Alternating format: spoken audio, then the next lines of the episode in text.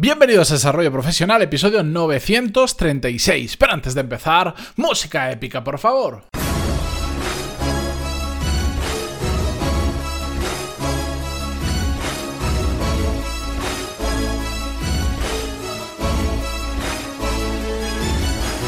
Muy buenos días a todos, bienvenidos, yo soy Matías Pantaloni y esto es Desarrollo Profesional, el podcast donde hablamos sobre todas las técnicas, habilidades, estrategias y trucos necesarios para mejorar cada día en nuestro trabajo.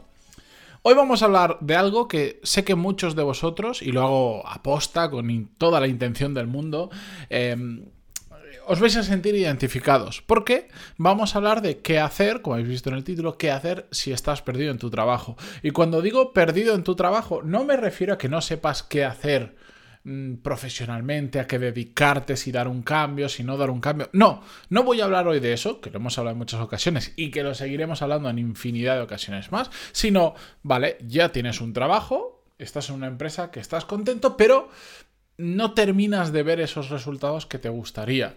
Me encuentro muchísimos casos de personas que, que igual trabajan muy duro y llevan tiempo haciéndolo, pero no lo ven recompensado.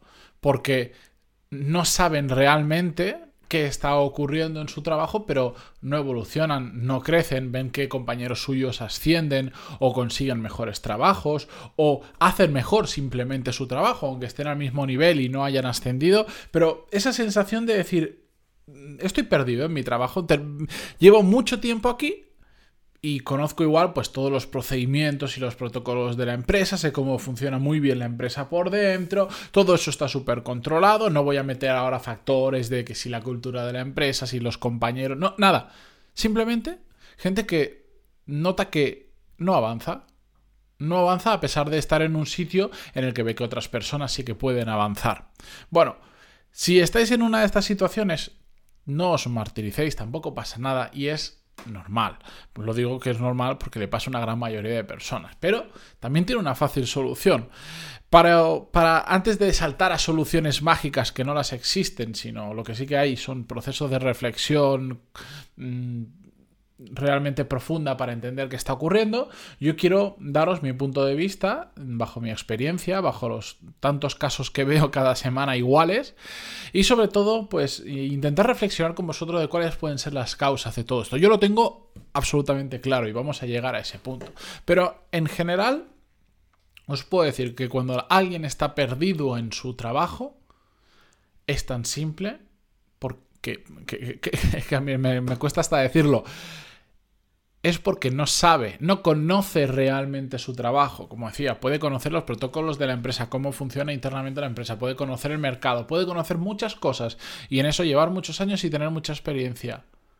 Pero realmente no sabe cuál es su trabajo a pesar de que tenga mil tareas en la agenda cada día o cada semana. Y para mí, esa es la diferencia entre aquellos que están perdidos y aquellos que poquito a poco siguen avanzando, siguen avanzando y van evolucionando en ese trabajo, en otra empresa, en ese mercado, me da igual. Que saben que es exactamente lo que tienen que hacer en su trabajo. Y esto pasa por lo que para mí es el concepto clave de, de muchos temas que tratamos, que es el valor. El valor que nosotros aportamos a una empresa. Si nosotros no tenemos claro qué valor aportamos a una empresa, va a ser muy complicado que mejoremos, porque lo que va a suceder es lo que le sucede a la gran mayoría de personas que, con las que trabajo este tipo de casos, que me preguntan, que les contesto, que hablamos, que les hago sesión, lo que sea. Que es que hacen muchísimas cosas, pero van dando palos de ciego, que se dice. Vale, pues ahora se me ha ocurrido que voy a aprender un idioma, que por cierto, mañana hablaremos de idiomas. Em, ahora mm, resulta que me voy a hacer un curso de Excel, ahora voy a, voy a hacer lo que, lo que fuere, lo que se os puede... Ahora voy a empezar a hacer networking, ahora voy a empezar a hacer un montón de cosas. Que no digo que no esté bien hacer cosas, para nada, lo que pasa es que son cosas sin cabezas, cosas sin objetivos, cosas sin, sin un sentido claro que vaya en pos de empezar a aportar más valor a la empresa. Por eso, la clave de todo esto surge de realmente pararos a pensar y decir, vosotros, como profesionales y en torno al contexto en el que estáis, es decir, la empresa, el mercado, el momento, la situación, ¿qué valor estáis aportando actualmente a vuestra empresa y cómo podéis aportar más valor. Realmente, solo con esas dos preguntas, ¿qué estoy aportando ahora y cómo podría aportar más?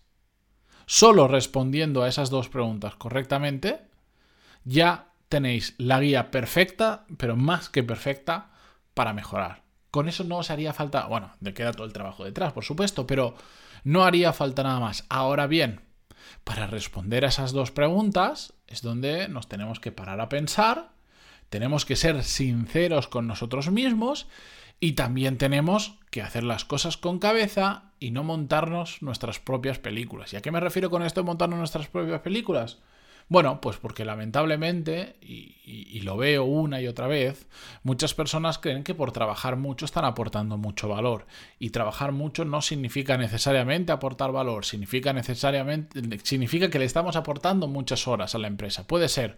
Ahora bien, ¿aporta eso algo? ¿Aporta valor o no aporta valor? Y esto es un ejercicio de introspección, de super. de sinceridad honesta que tenemos que hacer con nosotros mismos, que nadie lo puede hacer por nosotros o es muy complicado, porque nosotros somos quien realmente, y lo digo muchas veces, nosotros somos quienes, mejores conocemos, quienes mejor conocemos nuestro trabajo. Sabemos todos los, mm, los matices que hay, porque el mismo puesto de trabajo en una empresa y en otra no es exactamente igual, porque la cultura de la empresa, los compañeros, los jefes, el momento económico, la situación económica del país, del mercado, hace que todo eso cambie muchísimo y que hayan muchísimos matices. Y nosotros en general lo sabemos. Lo que pasa es que no somos sinceros con nosotros mismos. Y a la hora de hacer ese proceso de reflexión de decir, ¿dónde estoy aportando valor? Nos montamos pajas mentales que no. Que no son así. Que no son así. Lo que pasa es que nos sentimos a gusto. Nos hace sentir bien, decir, no, si yo esto que estoy haciendo, esto es súper importante. En el fondo sabes que no lo es. Lo que pasa es que igual es donde le has dedicado el 70% de tu tiempo en el mes pasado. Entonces, si tú te autoengañas a ti mismo y piensas que sí que es muy importante, vas a decir, no, si yo he estado aportando mucho valor. Pero en el fondo sabes que no. Por eso, la primera pregunta qué valor estás aportando ahora mismo en la empresa. Es muy complicada. Y yo recomiendo que lo hagáis vosotros solos. Porque hacerlo con otra persona, con alguien que os ayude en todo este proceso, os va a cohibir y vais a tender a, porque lo he visto, vais a tender a, a mentir por autojustificaros. Porque sabéis qué? La realidad es que no nos gusta decir el mes pasado, si realmente me paro a pensar y pongo Mm, y, pienso en qué valor aporté el mes pasado a la empresa, no he aportado prácticamente nada, porque todo lo que he hecho no servía, he perdido el tiempo o lo que sea. Es muy complicado hacer ese ejercicio y es muy complicado, sobre todo, contárselo a otra persona y admitirlo. Es muy, muy, muy difícil. Muy difícil. Esto, bueno, esto ocurre lo mismo para que os hagáis una idea. Ocurre lo mismo con las, El tema de las autojustificaciones lo hemos hablado, ¿no? En alguna ocasión, ya lo sabéis. Eh, cuando gastamos, imaginaros que os cambiéis de coche y os compráis un coche súper caro, que igual incluso hasta os cuesta bastante al mes de, de, pagar porque tenéis que pagar cuotas o porque el mantenimiento es muy caro, pero era un capricho. Siempre, siempre, siempre, siempre, cuando preguntéis, la persona que se lo ha comprado os lo va a intentar justificar. No, porque es que yo necesito esto para no sé cuánto, porque me venía muy bien, porque justo había una oferta que era un 25% más barato, porque no sé qué, porque es que la marca, porque es que el mantenimiento... Mil razones.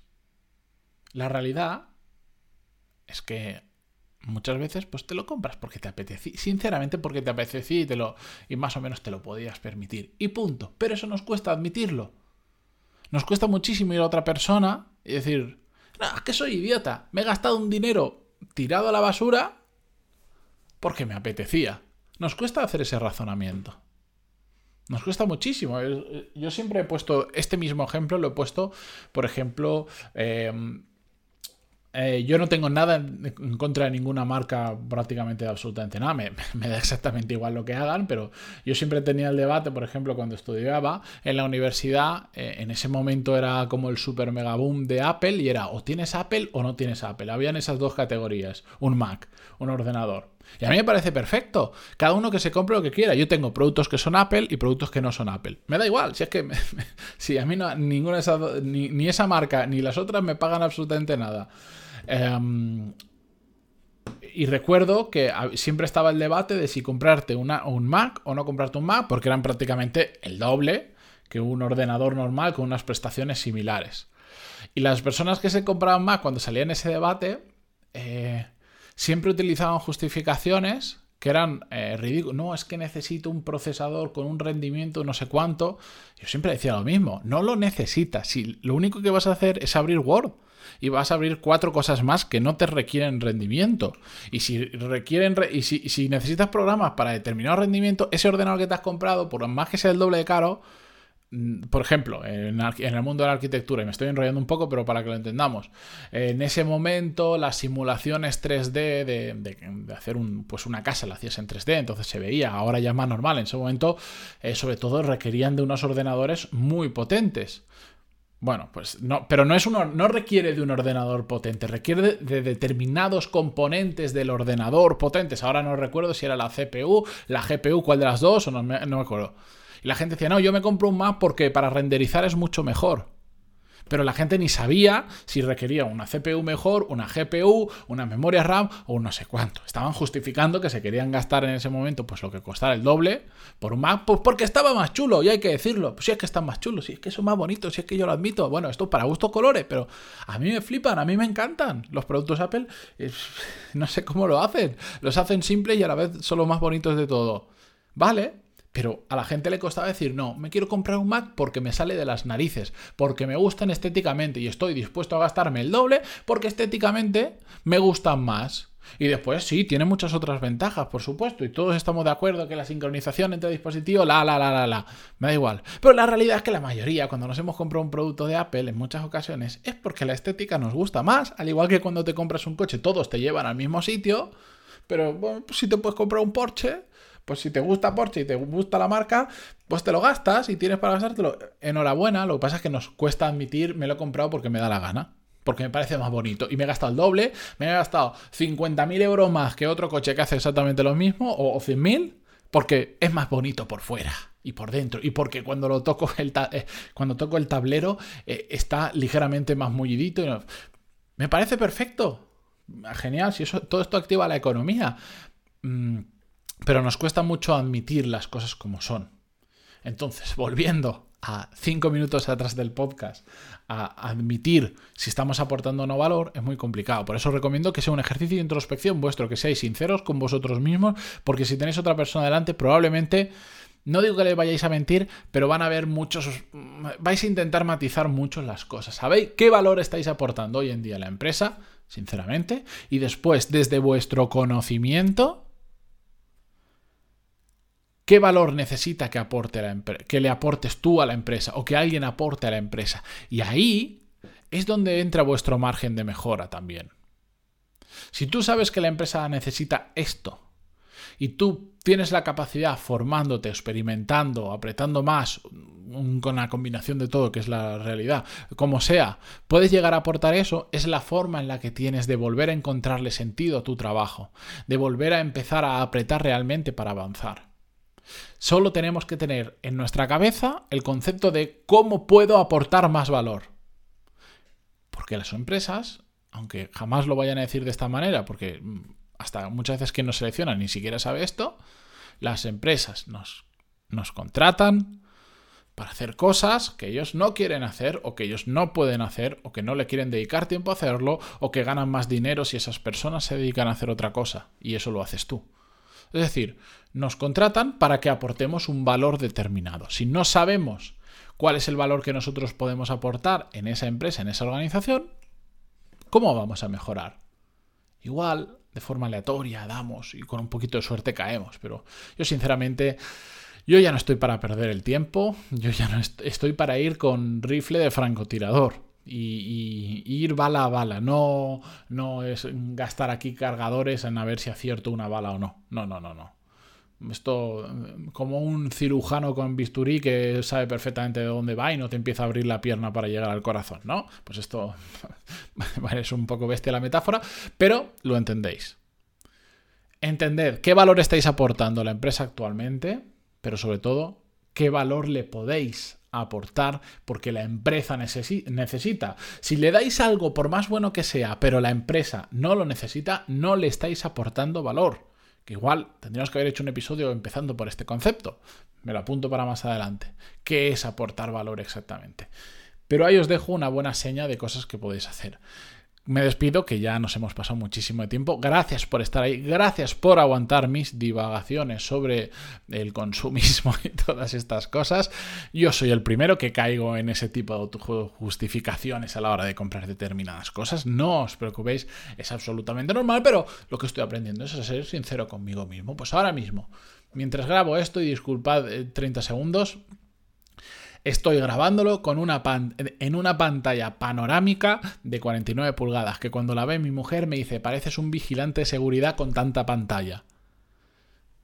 ¿Puedo, ¿puedo dar razones mm, de temas de productividad, de por qué me ayuda más tener esta pantalla así que lo que tenía antes? Sí. ¿Me lo he comprado por un capricho también? También. Hay que ser sinceros. Así que con esto me despido esta mañana. Mm, gracias por estar ahí. Gracias por vuestras evaluaciones de 5 estrellas en iTunes, vuestros me gusta, comentarios en iVoox, Spotify, Google Podcast o donde sea que lo escuchéis. Gracias por todo y hasta mañana. Adiós.